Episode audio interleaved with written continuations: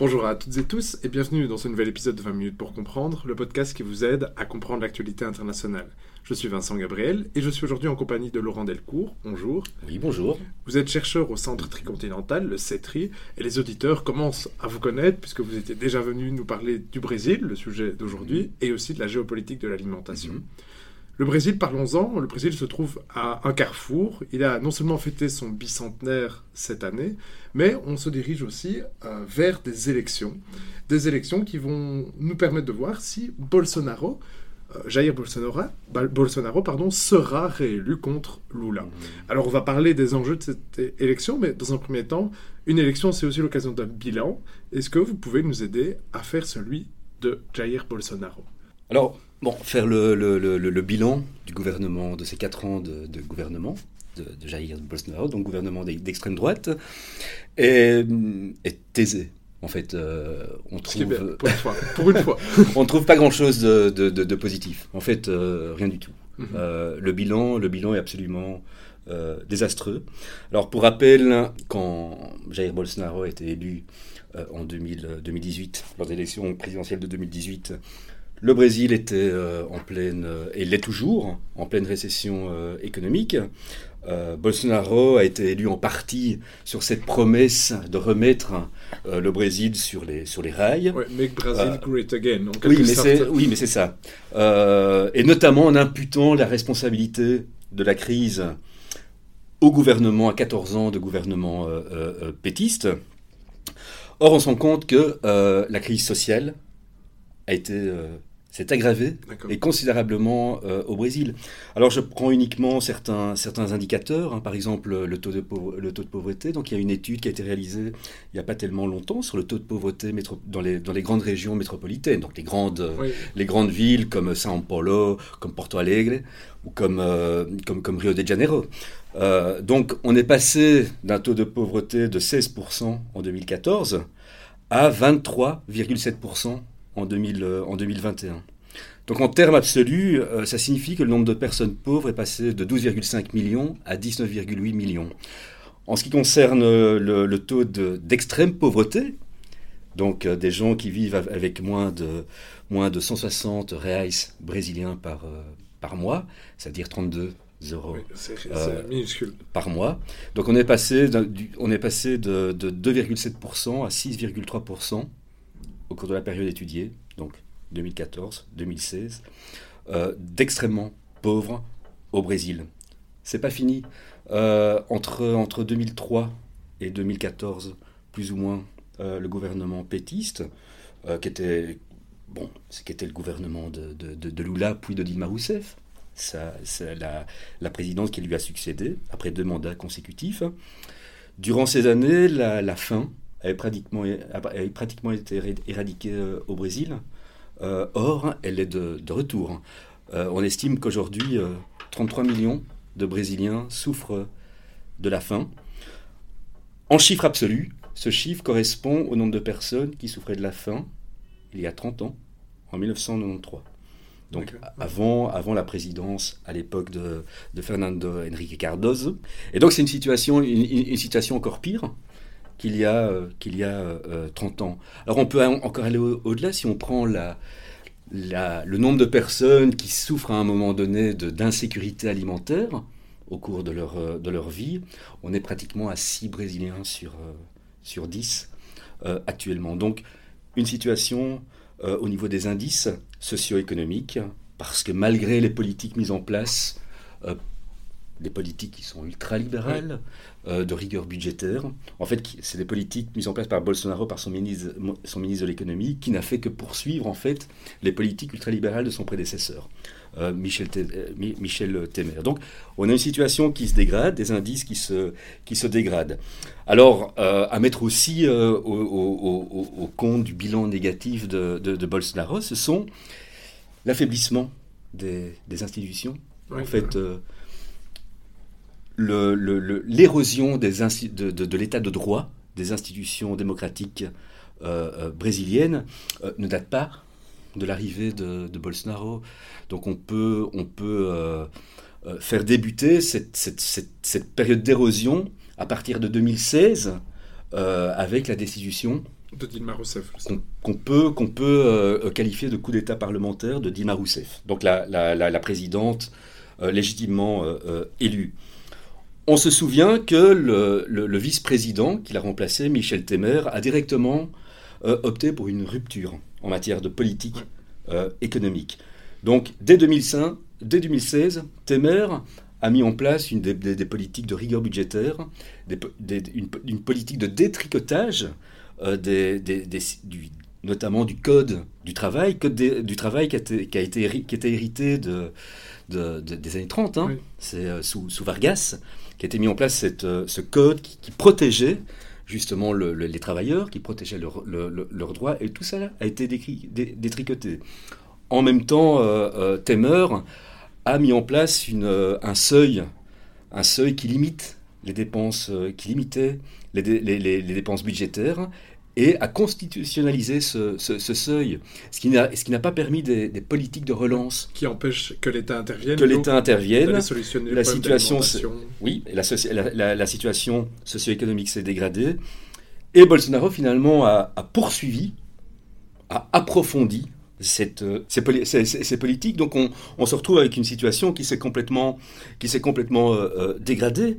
Alors affaiblissement des institutions aussi, depuis, son, depuis, depuis l'élection de 2018, Bolsonaro et son équipe n'ont cessé d'attaquer, de même que ses partisans, les institutions, les institutions démocratiques du pays, l'état de l'état de droit. Ils se sont ils s'en sont pris, notamment à la Cour suprême. Ils ont ils ont ils ont fait des appels au putsch. Euh, ils menacent actuellement de ne pas reconnaître les résultats, les résultats euh, des, des, futures, des futures euh, élections. Donc on ne sait pas trop ce, ce, comment ça va se terminer. Donc je pense que son intention, c'est de, de, de, de, jouer, de rejouer le, le, le, scénario auquel on a assisté aux États-Unis, donc à, la, à, la, à, la, à la Trump. Donc en fait, d'une certaine manière, le bolsonarisme, ça a, représenté un, effort pour saper, pour saper l'héritage de Lula, euh, et notamment en matière de politique euh, sociale, en matière d'intégration, euh, notamment des, catégories les plus pauvres, en matière d'inclusivité, en matière d'élargissement des droits, des droits sociaux. Alors on a assisté même plus, plus concrètement à la, destruction des, mécanismes de, de vigilance euh, notamment en matière de protection des droits, protection des droits des minorités, euh, protection des, de, l'environnement euh, notamment. Donc on, Bolsonaro, Bolsonaro, a passé quatre ans à détricoter ces mécanismes de, protection avec comme résultat une, une, une, une augmentation, notamment de la déforestation, puisque les, mécanismes de, vigilance n'étaient pas là, une augmentation des crimes environnementaux, euh, notamment, un recul des droits, en particulier des, minorités euh, indigènes, la, population afro-brésilienne, la, consolidation d'un climat d'un climat d'impunité. par exemple, on a assisté à un triplement depuis, depuis, depuis 2018 des invasions de, par, des, par des orpailleurs, notamment des zones indigènes protégés euh, en, Amazonie. Il avait même appelé à leur destruction. Enfin, enfin Oui, disons qu'il a, il, voulait faire voter une loi qui, permet, qui permettait, qui permet, qui permettait euh, d'ouvrir ces, ces, zones protégées aux, investisseurs, notamment pour, euh, pour, pour, pour, l'extraction voilà, des, des, des, minéraux, aussi la, la coupe, la coupe du bois. Et cela a amené à une explosion de, de, de la violence. Alors, explosion de la violence contre les, contre les populations indigènes, donc le nombre de cas ont, explosé. Euh, violence contre les défenseurs des droits humains. Euh, en juin, par exemple, euh, de cette année, c'est une affaire qui a, fait pas mal de bruit. Donc il y a un défenseur des populations indigènes, un ancien responsable de la FUNAI, la FUNAI qui est l'organe qui, qui, s'occupe des indigènes et qui s'occupe de, leur protection, a été assassiné en compagnie d'un journaliste anglais par des, par des orpailleurs. Mais c'est vraiment le, le, le, le, symbole de cette explosion de la violence, explosion de la, la, violence contre les minorités, mais aussi euh, une augmentation de la, de la violence euh, politique. Donc, euh, le bolsonarisme a, d'une certaine manière insufflé une, un, climat, un climat de tension, un climat de, haine aussi. Avec un discours, un, discours de haine qui s'est traduit notamment au cours des trois derniers mois par, par, par l'assassinat de deux militants du, du, PT. l'un du Parti des Travailleurs de Lula, l'un en, en, en juin, je pense, et l'autre, euh, ou en juillet, et l'autre en septembre, donc il y a quelques, il, y a, quelques jours, par des militants, euh, euh, par des militants bolsonaristes. Augmentation de la violence domestique aussi, des, des homicides intrafamiliale, donc euh, du fait du fait de la de l'explosion de la circulation des armes à feu. Donc ça c'était un des projets un des projets de, de, Bolsonaro, c'était la libéralisation euh, des armes à feu. Alors on se retrouve actuellement avec une une, une explosion euh, des, des, ventes d'armes actuellement au, au, au, Brésil, ventes d'armes qui avaient été précisément régulées, réglementées en, en 2003 par par Lula. Aussi une explosion des, violences policières hein, euh, contre les minorités essentiellement, les habitants des, les, habitants des, des, favelas.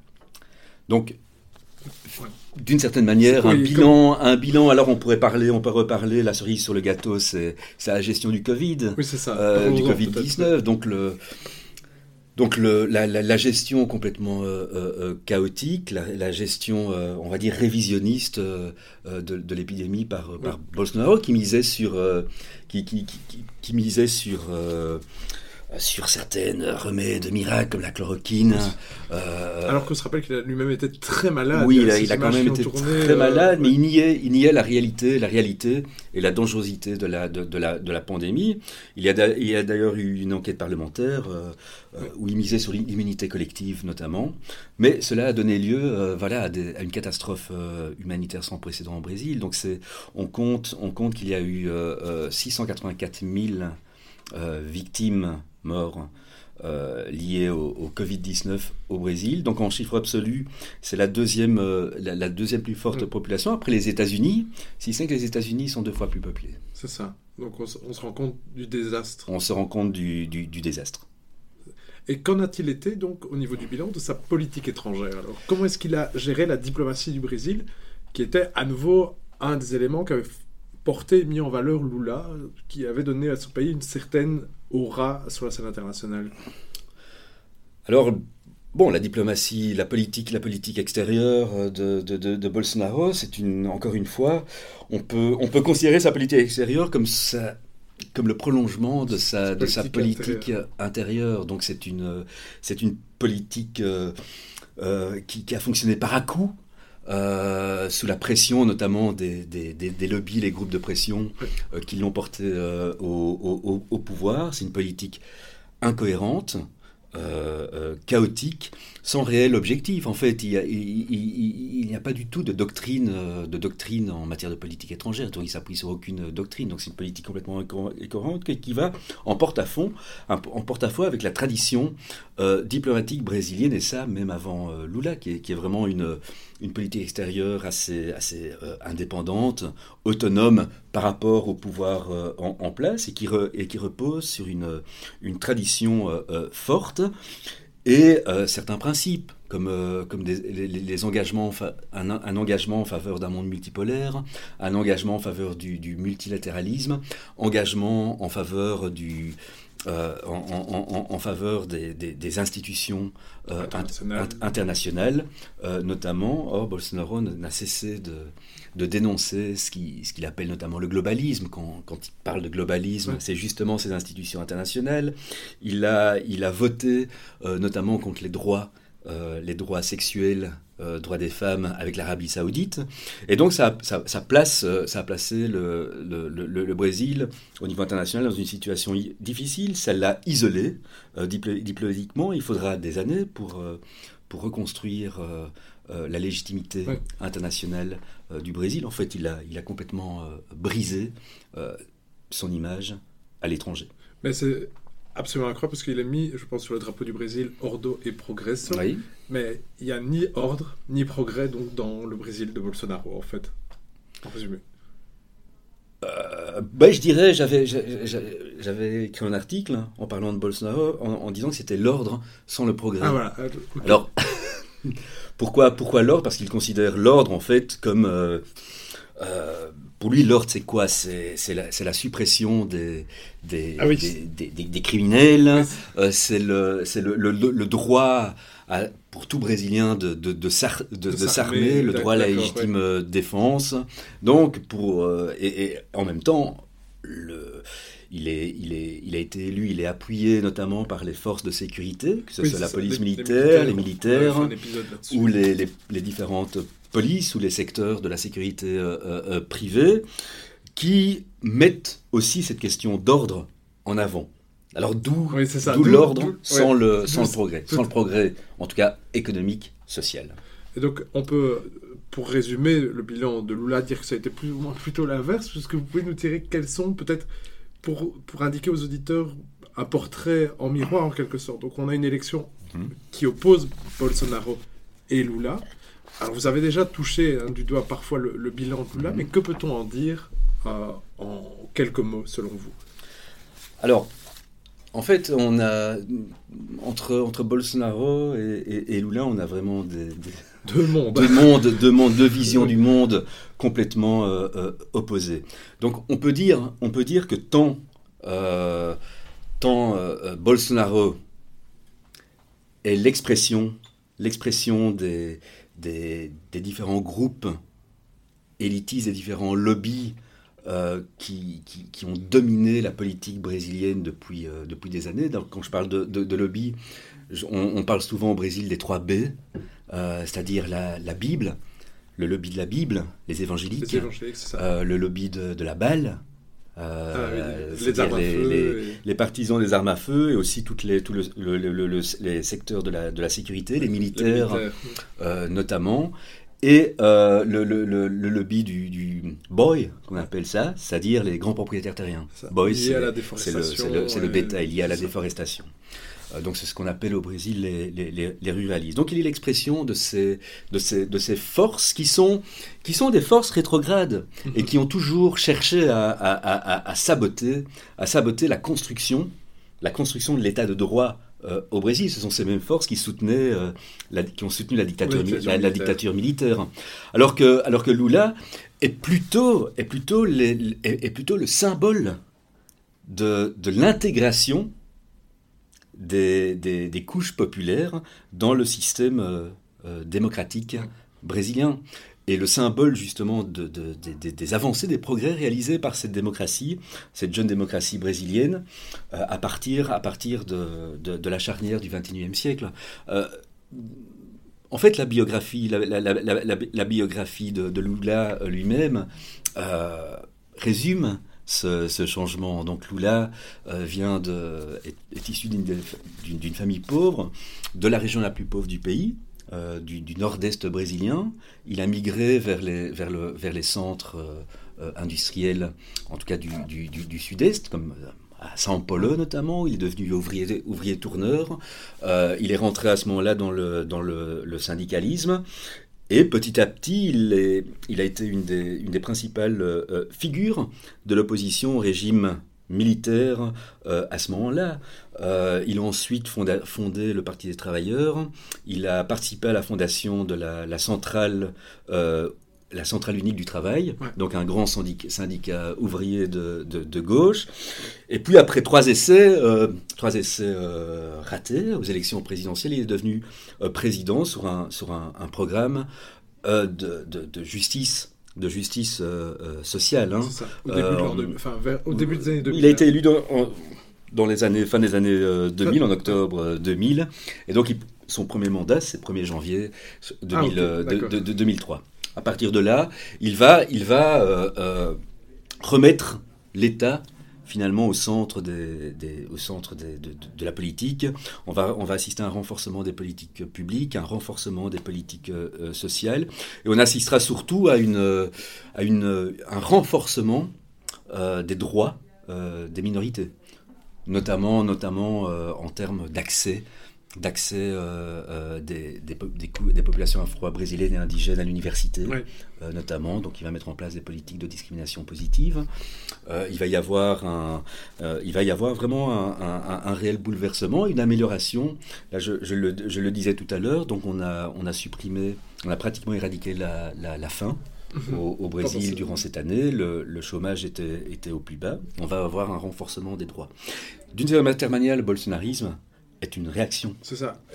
par rapport, par rapport à, ces, à ces avancées. Donc c'est une lecture, une lecture qu'on peut, qu'on peut faire, comme je le disais.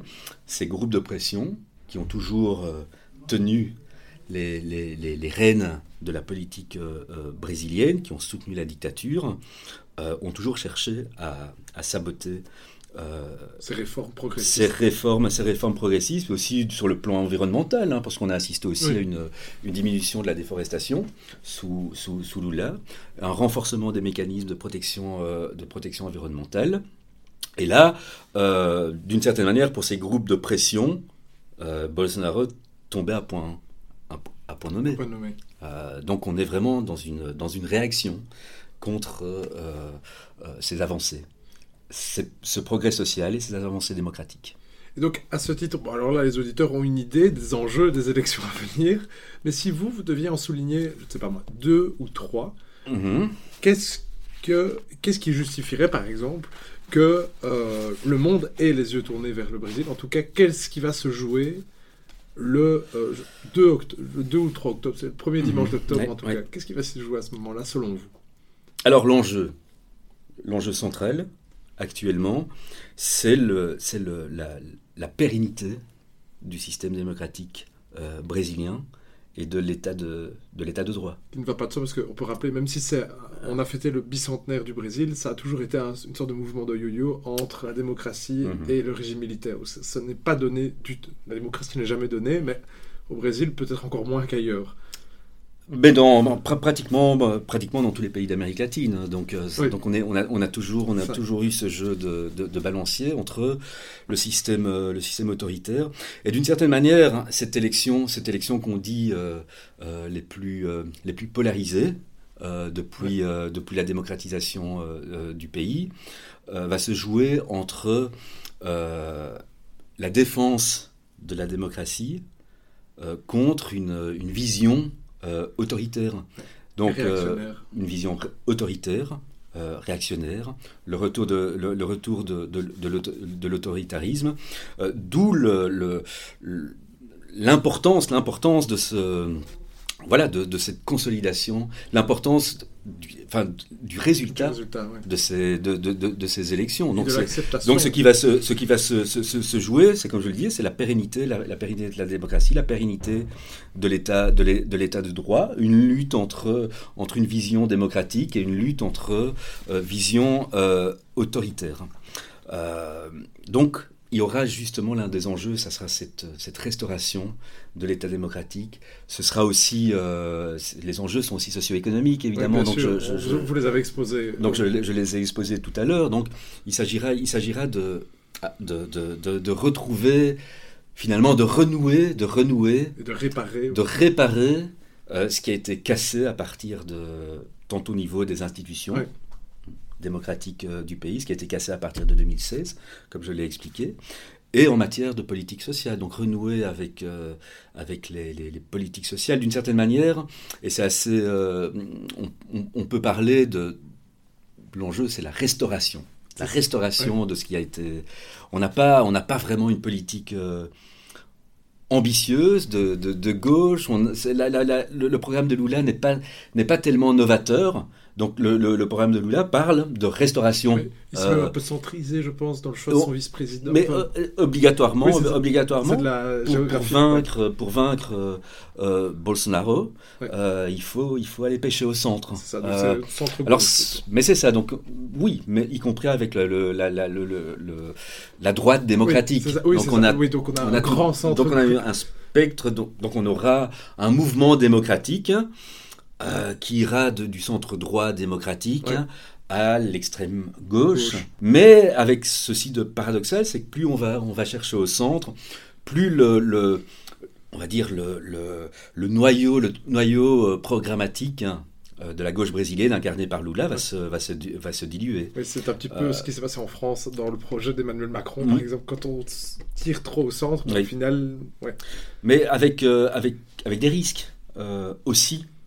Parce que si finalement, si cette grande coalition ne réussit pas euh, à restaurer, le, système représentatif, les institutions euh, démocratiques du pays, ne réussit pas non plus à, prendre à bras le corps euh, cette, dégradation de la situation économique, le risque, c'est qu'on c'est qu'on ait dans, dans 4 ans un retour, un, retour de, de, l'extrême droite qui, malgré tout, malgré un bilan complètement désastreux, comme je l'ai exposé, est particulièrement résiliente. Hein. Euh, il, y a, il y a un an ou deux, donc on pensait, on pensait que Lula allait pouvoir l'emporter au, premier tour.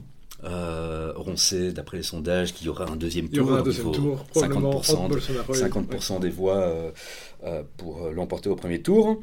on a donné en plein, au plus fort de, l'épidémie de, Covid, de Covid-19. Donc on donnait euh, Bolsonaro, Bolsonaro mort, en fait, il avait plus que 20% d'opinion favorable, plus de 53% de, de, rejet.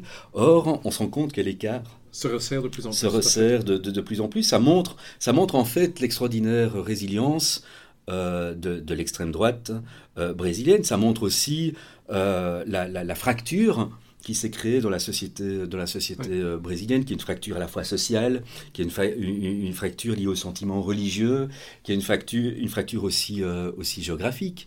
Par exemple, le Sud, le Sud euh, vote continue, enfin, d'après les sondages, Bolsonaro l'emporte haut la main dans le, dans, dans le Sud, c'est exactement l'inverse dans le Nord-Est, d'où est issu Lula. Donc ça, va être des enjeux fondamentaux et, le défi justement de, de, de, de, Lula, ce sera, ce sera de, redresser, de redresser la barre.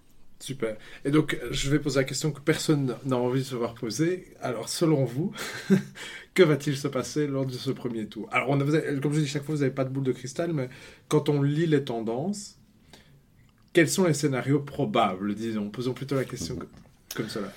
Bon, alors il y a bon, les sondages. Euh, il y a des sondages qui, apparaissent, qui, paraissent tous les jours au, Brésil. Euh, le, dernier, le dernier en date, qui date d'aujourd'hui, je pense, euh, donne à Lula 45%. deuxième tour, et 35% à, à, Bolsonaro.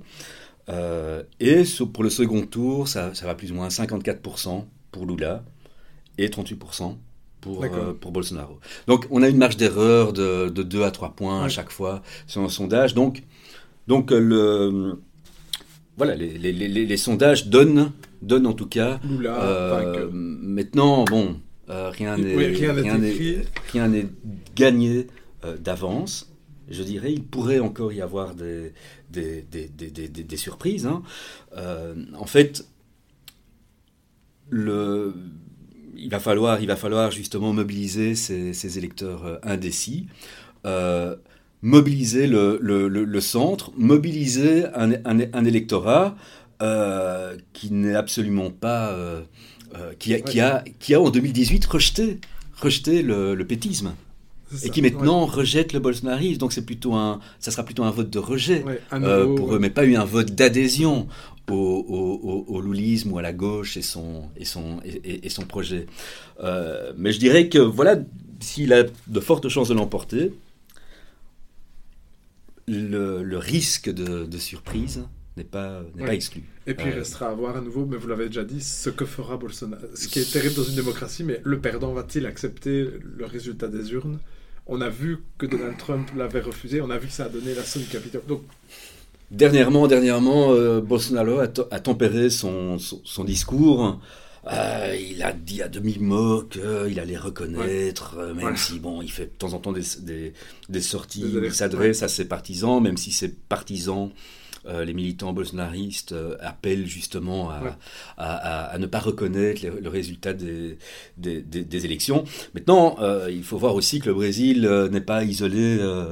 Oui, c'est ça. Et puis, les États pour une fois, les États-Unis, je veux dire, dans, dans leur histoire, ont bien indiqué qu'il fallait que le résultat soit respecté. Donc, voilà, si le Brésil ne veut pas être isolé diplomatiquement peut-être. Mm, oui, il faut se rappeler, il faut se rappeler que lors de juste après euh, son élection, Biden a, a, menacé, a menacé le Brésil de graves conséquences si la déforestation se, se poursuivait. Ah Donc, d'une certaine manière, d'une certaine manière, euh, les États-Unis apparaissent, apparaissent en tout cas comme, euh, comme, comme le, le, un des garants de la, de la stabilité démocratique euh, du pays aujourd'hui. Euh, ça n'a pas toujours été le cas dans son, ça n'a pas, toujours été le cas dans son dans, dans, dans, dans, son, dans son histoire, mais on va sans doute, euh, comme, euh, comme l'expliquait l'ancien ministre des Affaires étrangères de, de, de Lula, euh, Amorine, Amorine, Celso Amorine, il va y avoir sans doute un, un, un rapprochement qui va s'opérer si Lula l'emporte avec les États-Unis ainsi qu'avec l'Europe.